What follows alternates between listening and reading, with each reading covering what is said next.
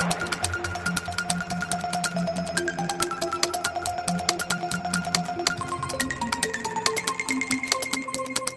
2045, there's nowhere left to go.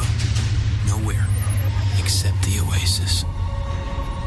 Já está disponível em DVD e Blu-ray a mais recente realização de Steven Spielberg. Chama-se Ready Player One. Recebeu o título português Jogador 1.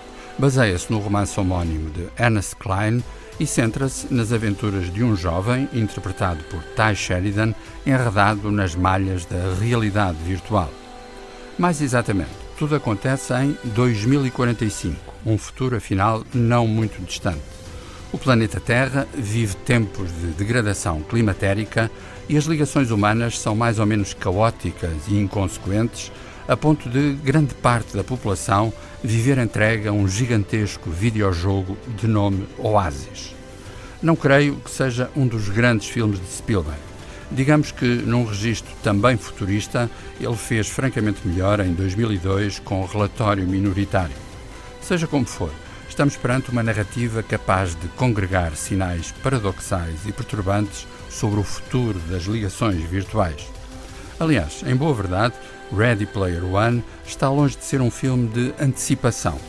Através das atribulações do seu protagonista, deparamos com interrogações dramáticas e, sobretudo, dramaticamente contemporâneas sobre o que significa viver dependente dos videojogos e, mais do que isso, de que modo a sensibilidade humana pode sobreviver num espaço onde só há links, simulacros e hologramas. É um filme pessimista pelas dúvidas que formula, mas otimista pela forma como celebra o valor espetacular das imagens e dos sons de que é feito o cinema. I was born in 2025. But I wish I'd grown up in the 1980s.